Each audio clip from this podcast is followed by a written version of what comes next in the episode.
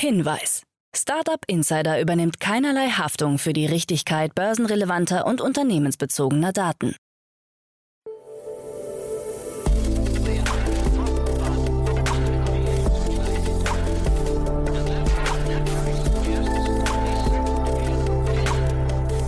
Startup Insider Daily. Morgen Update. Einen wunderschönen guten Morgen und herzlich willkommen zu Startup Insider Daily. Mein Name ist Jan Thomas. Heute ist Dienstag, der 11. Januar. Ja, und das sind heute unsere Themen. N26 startet noch in diesem Jahr mit dem Kryptohandel. Lieferando stellt seinen Fahrern Smartphones und Fahrräder zur Verfügung. Der E-Scooter-Anbieter Spin zieht sich aus Deutschland zurück. Der Spielehersteller Take-Two übernimmt den Farmville-Produzenten Zynga. Und Disney patentiert eine Metaverse-Technologie für seine Themenparks. Heute bei uns zu Gast im Rahmen der Reihe Investments und Exits ist Otto Birnbaum von Revent. Ja, und wir haben über zwei tolle Themen gesprochen. Beides sind Themen, zu denen wir auch heute bzw. morgen die Gründerinnen und Gründer zu Gast haben. Nichtsdestotrotz kurz zur Einordnung. Wir haben gesprochen über Kenby, das ist ein Unternehmen aus dem Pflegebereich, geht total durch die Decke, hat gerade 23,5 Millionen Euro eingesammelt und ich hatte unter anderem Katrin Alberding zu Gast. Das ist eine der drei Gründerinnen, mit der spreche ich morgen. Aber wie gesagt, heute schon die Analyse von Otto. Außerdem habe ich mit Otto gesprochen über die Finanzierungsrunde von O-Strom. Habt ihr vielleicht schon gehört? Das ist ein neuer Stromanbieter, der Menschen incentivieren möchte, weniger Strom zu verbrauchen. Klingt erstmal paradox, ist aber genau das Konzept. Und O-Strom hat gerade 4,4 Millionen Euro eingesammelt, unter anderem von 468 Capital, Global Founders Capital und Übermorgen Ventures. Und Darüber habe ich mit Otto gesprochen. Das Gespräch kommt auch sofort nach den Nachrichten mit Anna Dressel. Aber kurz der Hinweis auf nachher.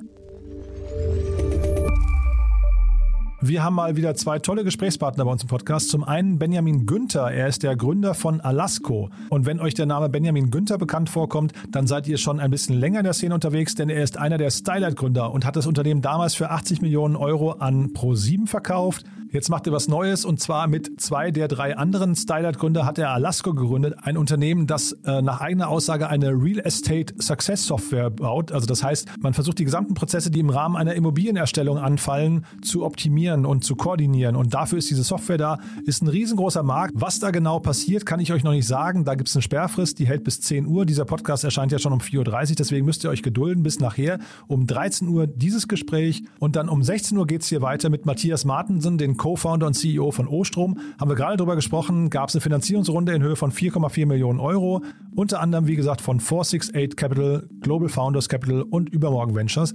Darüber sprechen wir dann um 16 Uhr hier auf diesem Kanal. Beides zwei ganz tolle Gespräche. Ich kann euch versprechen, es lohnt sich. Und damit genug von mir. Wir gehen rein in die Nachrichten mit Anna Dressel, danach dann Otto Birnbaum von Revent und vorher, wie immer, noch mal ganz kurz die Verbraucherhinweise. Startup Insider Daily. Nachrichten. N26 startet Kryptohandel noch in diesem Jahr.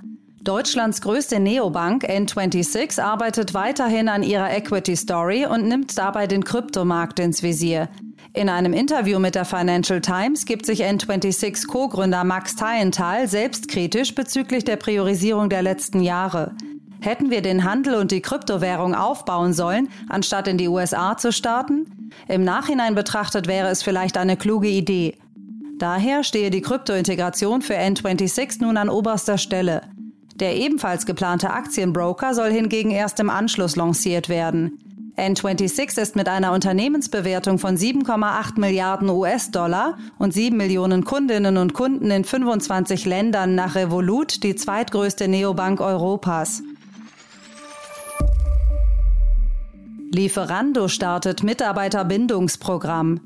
Vor dem Hintergrund des sogenannten Rider-Mangels, also dem grassierenden Engpass an Zustellern, geht der Lieferdienst Lieferando in die Offensive und kündigt an, die Löhne der rund 10.000 Kuriere in Deutschland zu erhöhen und gleichzeitig jedem ein wasserdichtes und stoßfestes Dienst-Smartphone zur Verfügung zu stellen. Auch sollten die Fahrer die Wahl zwischen einem vom Arbeitgeber gestellten Fahrrad, einem Leasingrad oder ihrem eigenen Fahrrad mit lohnergänzender Kilometerpauschale erhalten.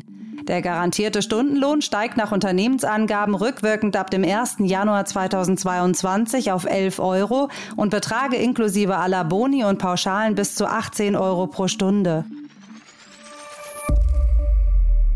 Spin zieht sich aus Deutschland zurück. Die Konsolidierung im E-Scooter-Segment geht weiter. So hat der Verleiher Spin angekündigt, sich aus mehreren umkämpften Märkten zu verabschieden. Neben Deutschland sind auch Portugal, Spanien und einige US-Regionen betroffen. Spin war 2018 von Ford übernommen worden und fährt seither offenbar Verluste ein. Man wolle sich künftig auf Regionen konzentrieren, in denen es pro Stadt nur eine limitierte Anzahl an E-Scooter-Verleihanbietern geben dürfe. Die sogenannten Limited Vendor Markets und dabei vorrangig in den USA, Kanada und dem Vereinigten Königreich, so CEO Ben Bear in einem offenen Brief. Im gleichen Zuge werde man sich von rund einem Viertel der Belegschaft trennen. Jedes siebte Unternehmen fürchtet Corona-Insolvenz. Laut einer aktuellen IFO-Umfrage fürchtet jedes siebte deutsche Unternehmen über alle Branchen hinweg durch die pandemiebedingten Ausfälle eine mögliche Insolvenz. Damit hat sich die Einschätzung der befragten Unternehmen seit Juni des vergangenen Jahres nicht geändert. Jedoch gibt es große Unterschiede zwischen den einzelnen Branchen. So sehen drei Viertel der Reiseveranstalter die Existenz ihres Betriebs gefährdet, gefolgt von der Eventbranche mit 67 Prozent und Beherbergungsunternehmen mit 59 Prozent. Im verarbeitenden Gewerbe sehen sich vor allem Hersteller von Mode- und Datenträgern mit jeweils 21 Prozent in Gefahr. Zwar hatten die Corona-Hilfen das Überleben vieler Unternehmen in den letzten beiden Jahren gesichert, aber auch viele Experten befürchten schon länger, dass die große Pleitewelle in diesem Jahr folgen könnte. Times are hard, you're afraid to pay the fee. DSGVO-Bußgelder erreichen Milliardenschwelle. Nachdem die EU-weite Datenschutzgrundverordnung DSGVO im Jahr 2018 gestartet ist, nehmen die damit verbundenen Bußgelder stetig zu. Laut einer Analyse des VPN-Dienstes Atlas VPN haben sie im Jahr 2021 erstmals den Wert von einer Milliarde Euro überschritten. Dabei handelt es sich im Vergleich zum Vorjahr um eine Steigerung von satten 521 Prozent. Insgesamt seien im vergangenen Jahr 412 Bußgelder verhängt worden. Die höchsten Strafen gingen dabei an die US-Konzerne Amazon mit 746 Millionen Euro und WhatsApp mit einer Geldstrafe in Höhe von 225 Millionen Euro. Take-Two übernimmt Zynga. Der durch die Farmville-Reihe bekannt gewordene Browser-Game-Anbieter Zynga wird vom Videogame-Publisher Take-Two Interactive übernommen. Dabei werde der Macher von Browser-Games mit mehr als 12 Milliarden Dollar bewertet, so der US-Konzern am Montag. Zynga verzeichnet nach eigenen Angaben monatlich etwa 134 Millionen Spieler und vermeldete für das abgelaufene Jahr einen Umsatz von 1,97 Milliarden Dollar bei einem operativen Verlust von rund 370 Millionen Dollar. Die im Free Float befindlichen Singa-Aktien würden für 9,86 Dollar je Papier erworben, was ein Aufschlag von mehr als 64 Prozent zum letzten Schlusskurs darstellt. Während die Singa-Aktien nach der Ankündigung um 46 Prozent stiegen, sind die Papiere von Take-Two um 13 Prozent gefallen. PayPal-Coin entdeckt. Ein versteckter Code in der iPhone-App könnte die Gerüchte bestätigen, dass der Payment-Provider PayPal an einer eigenen Stablecoin arbeitet. Dem Nachrichtendienst Bloomberg wurden Hinweise eines Developers zugespielt, die Bilder eines versteckten Codes und Bilder der Arbeit an einem sogenannten PayPal-Coin inklusive eigenem Logo zeigen, der durch den US-Dollar gedeckt sein würde. Marktbeobachter spekulieren bereits seit geraumer Zeit auf die Einführung eines eigenen PayPal Stablecoins als Teil seiner Kryptowährungsoffensive. Schon im Mai letzten Jahres hatten anonyme Quellen mitgeteilt, dass PayPal Gespräche mit Drittanbieter-Startups im Kryptobereich führt. Disney patentiert Metaverse-Technologie für Themenparks. In der letzten Dezemberwoche wurde dem Disney-Konzern ein Patent für einen Virtual World Simulator erteilt. Dieses Patent würde es Disney erlauben, 3D-Bilder und virtuelle Effekte auf physische Räume zu projizieren und hebt die Fähigkeit des Simulators hervor, gemeinsame Erlebnisse in der virtuellen Welt zu schaffen, ohne dass Headsets oder mobile Geräte benötigt werden. Dazu Disneys CEO Bob Chapek während der Telefonkonferenz. Unsere bisherigen Bemühungen sind nur ein Prolog für eine Zeit, in der wir die physische und die digitale Welt noch enger miteinander verbinden können, um in unserem eigenen Disney-Metaverse Geschichten ohne Grenzen zu erzählen. Sofern die Technologie hält, was Chapek verspricht, könnte das Metaverse somit Einzug in die physische Welt halten, beispielsweise im Rahmen eines Theme Park Metaverse. Model wurde mit Apple AirTag verfolgt.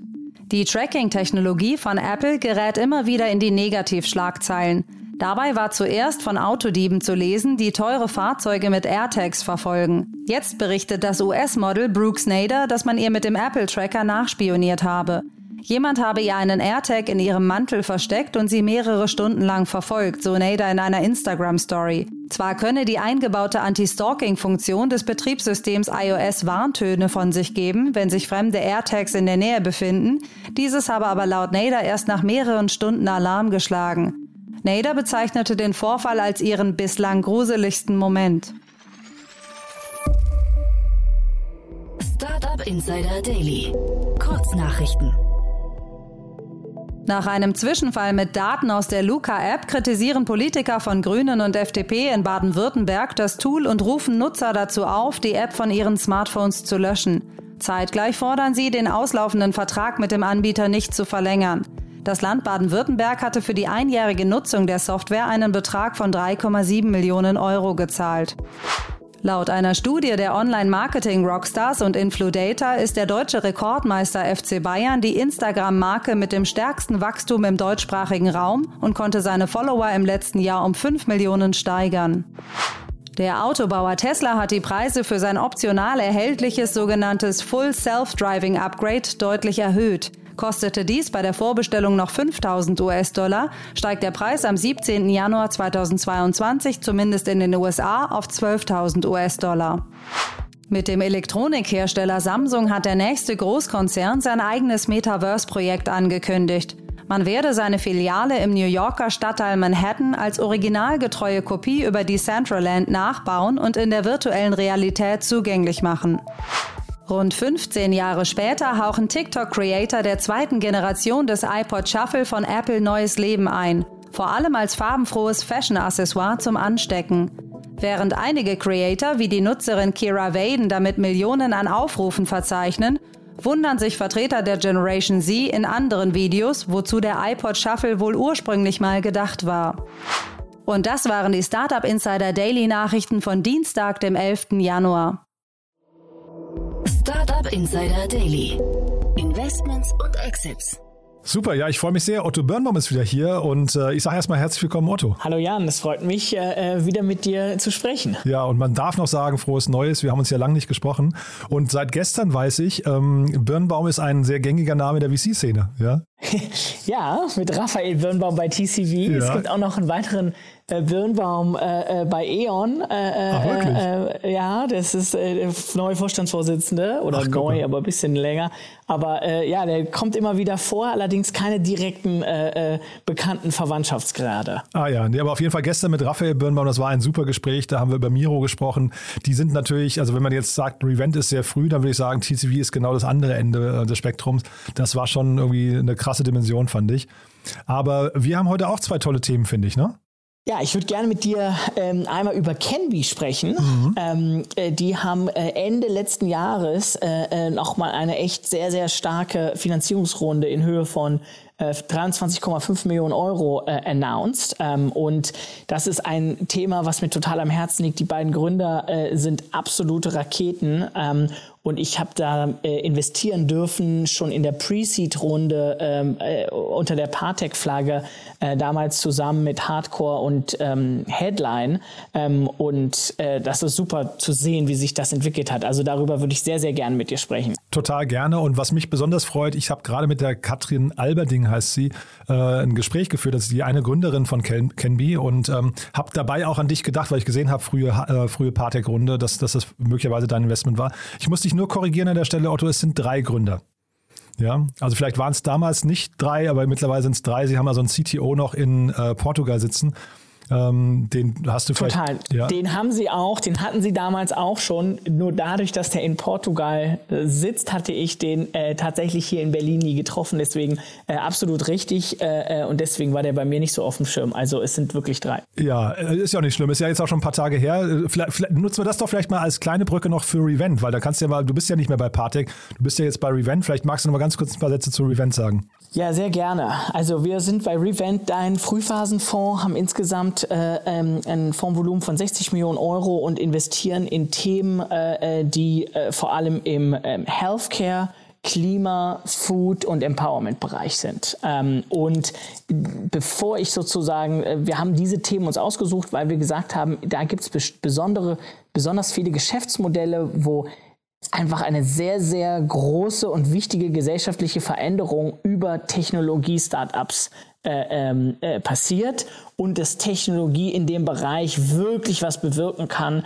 was für uns alle äh, äh, äh, sehr wichtig sein wird. Und sagen wir mal, diese Wirkung ist dann auch interessant aus einer kommerziellen Sicht, dass man sagt, okay, wenn wir eine, eine Firma haben wie ein Canby, die die ganze Pflegebranche revolutioniert, äh, dann ist das eben auch ein großer kommerzieller Wert, der da geschaffen wird. Ähm, und, und das ist auch als Investmentfonds eine spannende Investmentthese. Absolut. Und ich finde, das ist eine super Brücke zu Canby. Und ich kann auch jedem nur empfehlen, sich das Gespräch morgen, wir senden das morgen am Mittwoch, ähm, anzuhören, denn ähm, die Gründerin hat mir erzählt, dass sie durch ihre digitale Lösung, durch ihren Ansatz ähm, 40 Prozent Effizienz reinbringen in, die, in den Ablauf, äh, in den Tagesablauf von Pflegerinnen und das oder Pflegern. Das finde ich, das ist, das ist bestechend, ja, wenn man sich das mal anguckt, weil das ist eigentlich genau das, was du gerade gesagt hast, ne? Total. Und es ist eben auch, wenn man sich auch die Makrotrends anschaut, was passiert. Wir werden immer älter.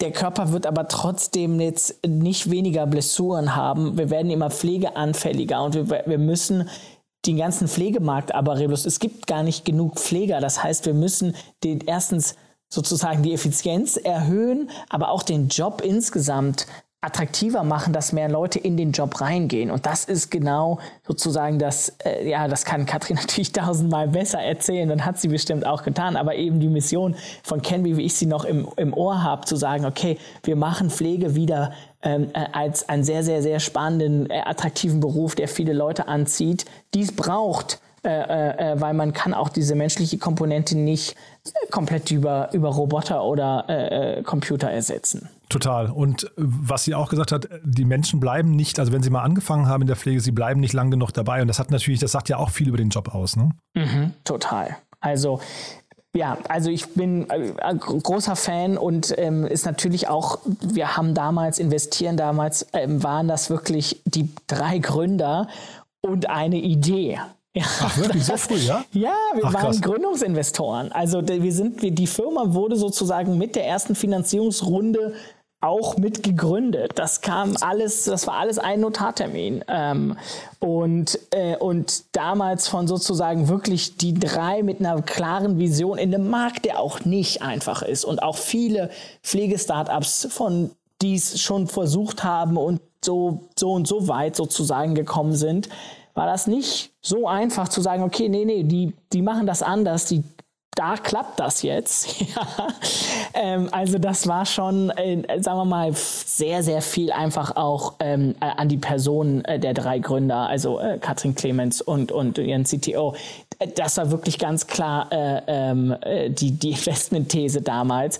Und jetzt zu sehen, dass sie über 300 Angestellte haben oder über ein Team von 300 Leuten, die die sozusagen eng, die auf der Canby-Plattform sind, ist es natürlich, erfreut mein Investorenherz immens. Nee, total. Und was ich dann auch spannend finde, ist vielleicht mal eine kurze Seitennotiz, aber ähm, man redet ja in der, in der Startup-Welt immer von Sparkling VCs, ne, von der Strahlkraft bestimmter äh, Investoren. Und das scheint ja hier genau der Fall zu sein. Wenn jemand wie ihr dann, also Partec ist ja jetzt nicht, also jetzt, ich meine jetzt nicht dich persönlich, sondern Partec an sich ist ja wirklich eine, eine tolle Marke, ja, die etabliert ist die zieht dann auch andere Investoren wieder an und äh, schafft vielleicht auch Vertrauen für Folgeinvestment, weil da die, also die Investoren, die danach investiert haben, das ist ja das Who is Who der Szene mal wieder, ne? Ja, also die haben da eine sehr, sehr starke Seed-Runde von Red Alpine ähm, äh, nach dieser Pre-Seed-Runde sozusagen gemacht. Die, die allererste Finanzierungsrunde war Partec, Head, ähm, Headline und Hardcore. Ach, das ähm, waren schon die drei.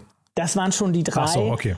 Und da muss man dazu auch sagen, das war wirklich äh, auch Hardcore und Headline, die das hauptsächlich getrieben haben. Und Patek hat eher ein kleineres Ticket mit dazu gemacht. Und Headline, glaube ich, Christian Miele hat sie erwähnt, ne? Genau, Christian ja. Miele und von Hardcore hat das Levin Bunz gemacht. Das waren schon wirklich die, die, die, auch noch, noch früher und sich noch stärker damit auseinandergesetzt haben. Jetzt die aktuelle Runde, ne? Wir haben 23,5 Millionen Euro insgesamt. Und Endeavor Vision, die kenne ich offen gestanden jetzt nicht. Jetzt habe ich gerade gesagt, Who is Who, die kenne ich nicht. Äh, Muschler Ventures ist noch dabei und dann eben die ganzen Altinvestoren sind alle mitgezogen. Ne? Also Endeavor Vision ist großer Investor in den, im Healthcare-Bereich aus den USA und äh, ich finde es immer sehr spannend, ähm, gerade wenn äh, amerikanische Investoren ähm, in Europa investieren und vor allem in Märkte wie im Healthcare-Bereich, die nicht einfach sind, weil sie eben einen starken öffentlichen Anteil haben. Ja, viele sind ähm, ja äh, sozusagen ähm, Krankenversicherung ist jetzt nicht automatisch privat. Es, es, es gibt sehr sehr starke sozusagen rechtliche Vorgaben und es ist eigentlich ein recht stark regulierter Markt. Ähm, und da sieht man in den USA oft sind diese Märkte weniger reguliert, nicht ganz frei, aber weniger reguliert. Und die verstehen dann schneller, den Wert von diesen sehr, sehr innovativen und starken Unternehmen in Europa, die sozusagen den Wert schon haben. In Amerika ist der Glas klar und in Europa, dadurch, dass diese Märkte so reguliert sind, ist das manchmal nicht so offensichtlich für andere. Ähm, und also mich wundert nicht, dass da sozusagen die Amerikaner das jetzt als ersten wirklich sehr, sehr starken Growth Fund aufgegriffen haben, ähm, weil die einfach sagen, okay, das ist this is happening. und, und, und wir verstehen sofort, äh, äh, was ihr da bauen wollt. Würde ich sofort unterschreiben. Das Einzige, was ich mich gefragt habe, das habe ich jetzt mit äh, Katrin nicht besprochen, aber es gab ja hier gerade vor kurzem die Insolvenz von Careship. Ne? Und äh, mhm. das ist ja ein bisschen ähnliches Thema. Ich kenne jetzt die beiden Unternehmen natürlich, ich könnte sie jetzt nicht benchmarken und nebeneinander halten, aber der mhm. Markt, äh, also nur weil der Markt groß ist und äh, irgendwie nach, nach Veränderungen ruft, heißt es nicht automatisch, dass jede Veränderung auch funktioniert, ne? Total. Und ich habe ja auch am Anfang gesagt, der Pflegemarkt, auch als sie an, angefangen haben 2019, war jetzt nicht so, dass die Investoren geschrien haben, ja, will ich unbedingt rein investieren, weil äh, hat schon hundertmal extrem gut funktioniert. So, das war nicht so. Ja, so ein Careship ist sozusagen an Insolvenz angemeldet, andere äh, gehen jetzt nicht unbedingt durch die Decke. Ähm, und vielleicht ganz kurz zum Thema Careship. Ähm, ich hatte das in Erinnerung, dass das Careship wirklich ein reiner Marktplatzmodell ist, wo sich sozusagen Pfleger anmelden können, Familien anmelden können und diesen Matchmaker und können die so zusammenbringen. Während Canby viel integrierter arbeitet und wirklich sozusagen eigentlich eine Plattform für die Pfleger anbietet, die wiederum ihre Touren besser organisieren können, die das Reporting besser machen können, das Billing besser machen können. Und diese von den 40 Prozent Effizienzsteigerung, wovon du gesprochen hast, das macht Canby möglich. Ja, und das ist eigentlich eine ganz andere Value Proposition als Matchmaking in einem Markt, der eigentlich supply constrained ist, weil es gibt da draußen mehr Nachfrage nach Pflegern, als es Pfleger gibt. Ja, wir reden bei Canby eigentlich fast eher von so einem Workforce-Management, habe ich so, so, das Gefühl, ne? wo so Arbeitsabläufe und so weiter. Wobei, was spannend ist, ähm, Katrin hat dann auch erzählt, dass sie jetzt in der Zukunft zum Beispiel auch viel mehr noch mit den Patienten arbeiten möchten. Also zum Beispiel eine, eine, einen Shop bauen möchten, wo sie dann bestimmte Dinge anbieten. Oder auch, äh, sie wollten so in den Bereich Telemedizin noch rein, haben dann aber sich dagegen entschieden, haben aber gesagt, sie können so eine Brücke bauen. Pfleger ist vor Ort beim Patienten und ein Telearzt ist zugeschaltet und leitet den Pfleger an und solche Geschichten. Also sehr, sehr spannende mhm. Modelle, die sich, finde ich, aus sowas ergeben, die dann vielleicht ein Careship zum Beispiel überhaupt nicht hätte machen können. Ne? Mhm. Ja, und was natürlich auch sehr gut ist, so ein Canby versteht die Value Chain extrem gut, weil sie eben in diese Prozesse komplett integriert sind. Ja, so von außen dann so einzelne Sachen abzubilden, ist viel schwieriger, als wenn man den Kern selber anbietet. Ja, äh, und so können Sie dann auf Ihre Plattform zum Beispiel irgendwie einen MedKit-Doc oder eine andere Telemedizin-Anbieter zum Beispiel draufsetzen. Nee, finde ich ja toll, dass du da so früh dabei warst. Das war mir gar nicht bewusst, ja. Ähm, dann lass uns vielleicht nochmal, oder haben wir hierzu was Wichtiges vergessen, weil wir haben ja noch ein zweites Thema.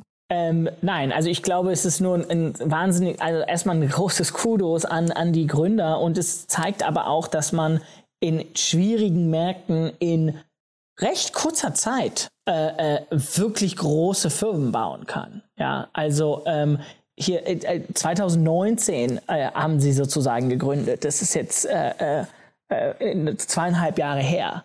Ähm, also ähm, wirklich, wirklich, wirklich große Kudos. Und ich glaube, das ist jetzt erst der Anfang. Die sind jetzt sozusagen von 12 auf 300 Mitarbeiter gewachsen in den letzten zwei, äh, zweieinhalb Jahren. Jetzt mit 23 Millionen in der Bank. Äh, wird das Wachstum nochmal eine ganz andere äh, Dimension erreichen. Wird es ein bisschen entspannter. Ne? Ja, und vor allem, Sie haben während Corona, ich weiß jetzt gar nicht, ob Corona da zuträglich war oder eher hinderlich, aber ich glaube, Recruiting während Corona, das macht eigentlich relativ wenig oh, Spaß. Ja, ne? Katastrophe und dann Ausfälle und äh, die Leute haben Angst und teilweise ambulante Themen sind während Corona immer unangenehm. Also ich glaube, dass Corona eigentlich e-, eher, sagen wir, kurzzeitig zumindest herausford große Herausforderung Also ich drücke da auf jeden Fall die Daumen. Man hat gemerkt, die haben das, das äh, Herz auf jeden Fall komplett am rechten Fleck. Das ist ein super relevantes Thema, das sie scheinbar ziemlich gut lösen, finde ich. Ne? Ja, ich bin mir bin recht sicher. Also ich ja. äh, würde wieder investieren. Und das nächste Thema, hast du mir im Vorfeld gesagt, wäre eigentlich auch ein Thema für euch gewesen, ne? Ja, sehr spannend. Ähm, O-Strom ähm, heißt die Firma, ähm, hat jetzt gerade 4,4 ähm, Millionen nochmal eingesammelt. Ähm, Hauptinvestoren sind äh, Global Founders Capital, äh, 468 Capital, äh, mit investiert sind aber auch Übermorgen Ventures ähm, und, und äh, bekannte Angels wie Erik äh, äh, Walfors, äh, Philipp Klöckner. Ähm, sehr spannendes Modell. Äh, was die machen, ist, die sagen, okay, wir sind ein Stromanbieter, der eigentlich ein Geschäftsmodell so aufbauen möchte, dass wir ein Incentive haben, dass die Kunden weniger Strom verbrauchen. ja, weil die aktuelles Geschäftsmodell ist, du kaufst einen Stromanbieter und zahlst pro Kilowattstunde. Das heißt, der Anbieter hat eigentlich ein Interesse daran, dass du maximal Strom verbrauchst. Umso mehr Strom verbrauchst, desto höher dein Umsatz und Marge.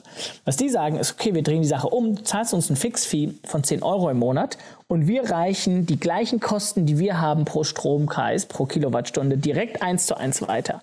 Das heißt, wir helfen dir, Strom zu sparen, indem wir dich darauf hinweisen, ähm, Licht auszumachen, äh, äh, vielleicht äh, sozusagen äh, andere Maßnahmen zu ergreifen, so dass das Incentive sozusagen und das Alignment da ist, minimiere deine Stromrechnung. Ja?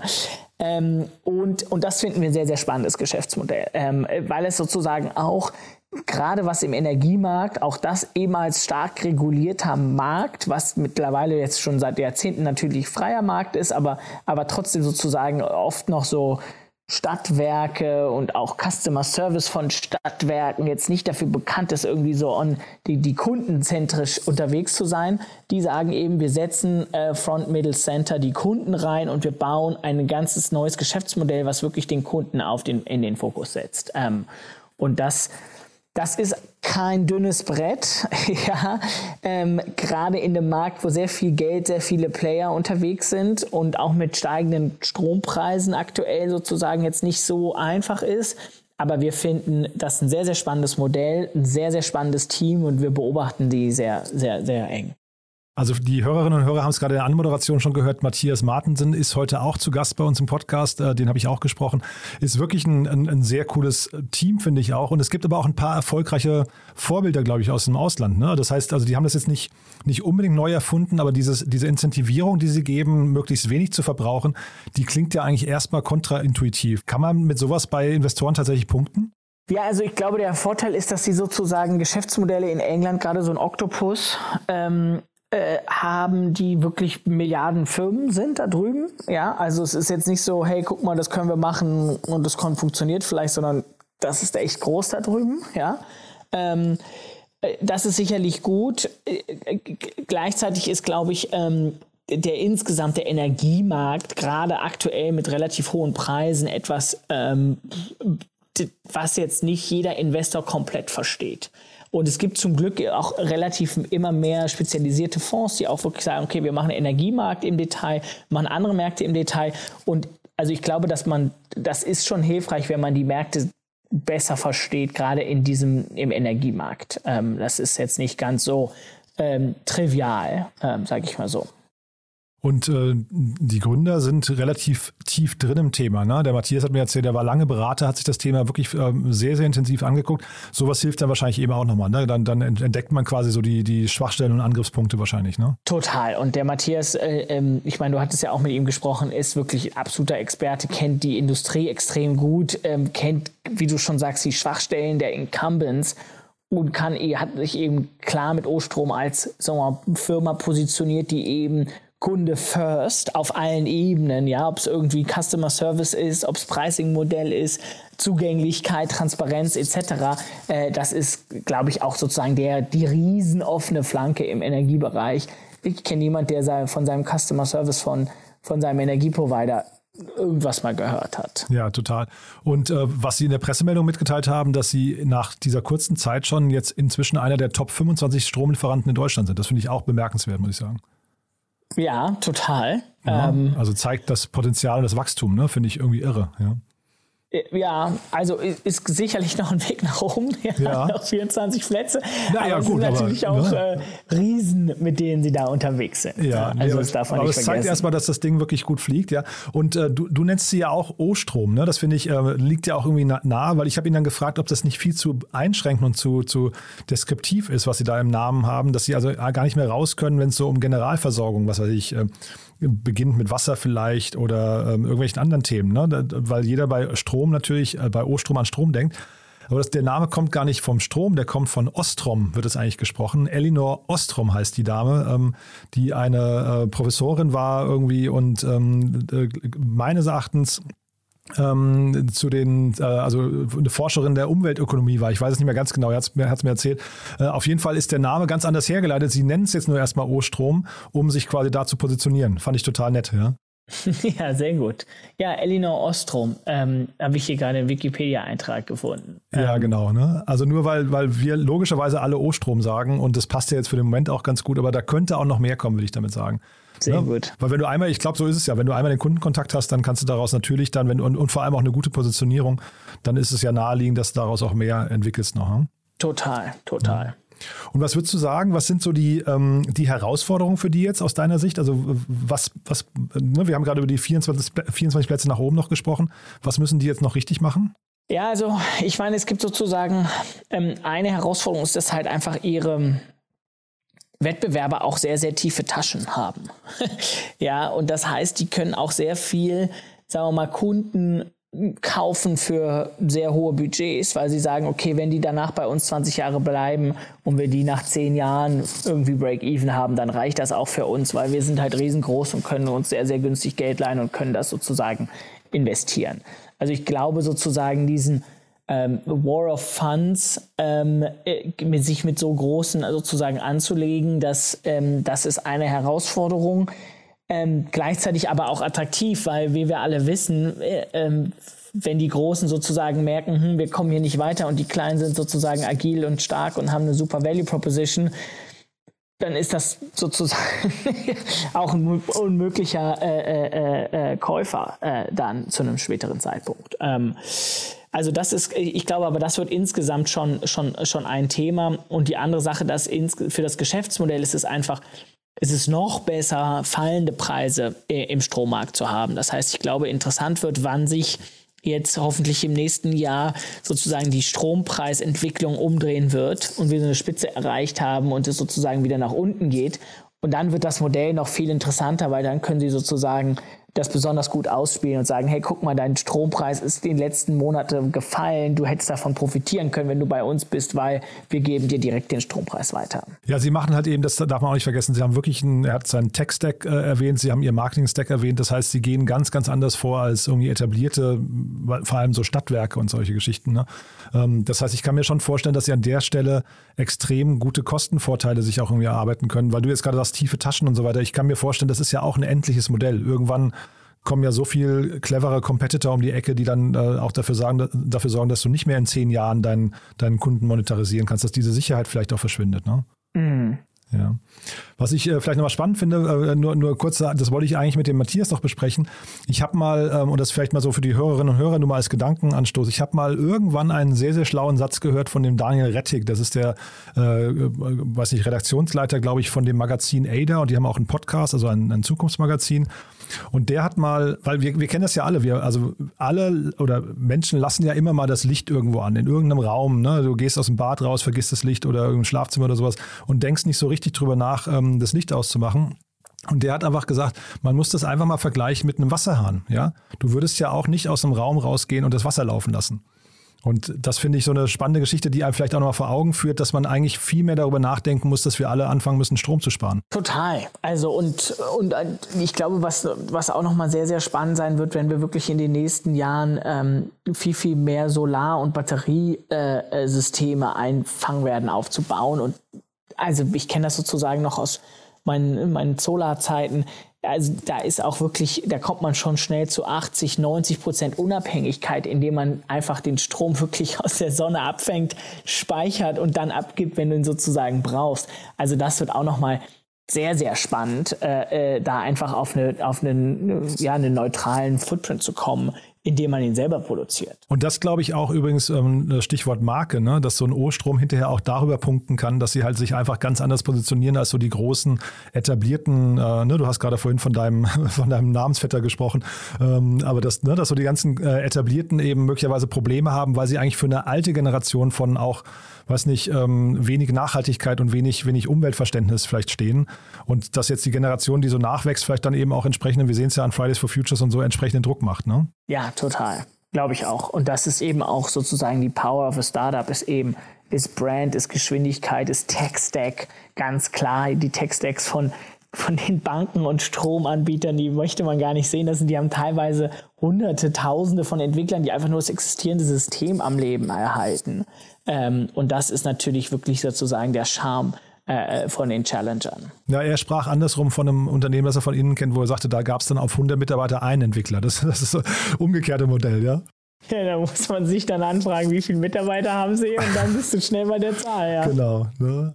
Also sehr cool, was deine Bewegung ist, muss ich sagen. Aber ich verstehe richtig, das wäre eigentlich ein Thema gewesen, wo ihr auch euch wohlgefühlt hättet, ne? Total. Und wir finden den Bereich sehr, sehr spannend. Wir behalten, wir sind, gucken uns das sehr, sehr nah an. Wir, wir kennen das Team, wir finden sie super. Ähm, also das ist etwas, was wir auf jeden Fall bei uns auf unserem Radar haben. Super. Also falls es nochmal jemand gibt, der sowas ähnliches macht, der kann sich zumindest bei euch melden. Sehr gerne. Cool. Otto, vielen, vielen Dank, dass du da warst und ich freue mich aufs nächste Mal, ja? Ich auch. Ganz vielen Dank. Guten Start.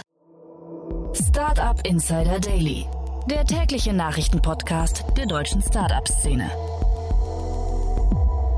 So, das war's. Das war Otto Birnbaum von Revent. Und ja, damit sind wir durch für heute Vormittag. Kurz nochmal der Hinweis auf nachher. Um 13 Uhr geht's hier, wie gesagt, weiter mit Benjamin Günther, dem Co-Founder von Alasco. Worum es dabei geht, kann ich euch noch nicht genau sagen, aber es lohnt sich nachher reinzuschalten. Und um 16 Uhr lohnt es sich nicht minder. Da ist dann bei uns zu Gast Matthias Martensen, der Co-Founder und CEO von Ostrom. Ein tolles Thema, muss ich sagen. Hat mir richtig viel Spaß gemacht. Fragt euch einfach mal selbst, ob ihr überhaupt eine Idee haben könntet, wie man einen Stromanbieter aufbaut. Ich hatte keine und habe mir das erklären lassen, hat großen Spaß gemacht. Und O-Strom ist mittlerweile zumindest nach eigener Aussage einer der 25 größten Stromanbieter in Deutschland. Wie schafft man sowas in so einer kurzen Zeit? O-Strom gibt es gerade mal ein Jahr. Das alles, wie gesagt, nachher um 16 Uhr. Ich kann versprechen, es lohnt sich. Bis dahin euch erstmal einen wunderschönen Tag und nicht vergessen, eine kurze Bewertung auf Spotify, einmal kurz auf 5 Sterne drücken. Damit helft ihr uns am allermeisten, diesen Podcast bekannt zu machen. Dafür vielen, vielen Dank und ja, wie gesagt, bis nachher. Hoffentlich. Ciao, ciao.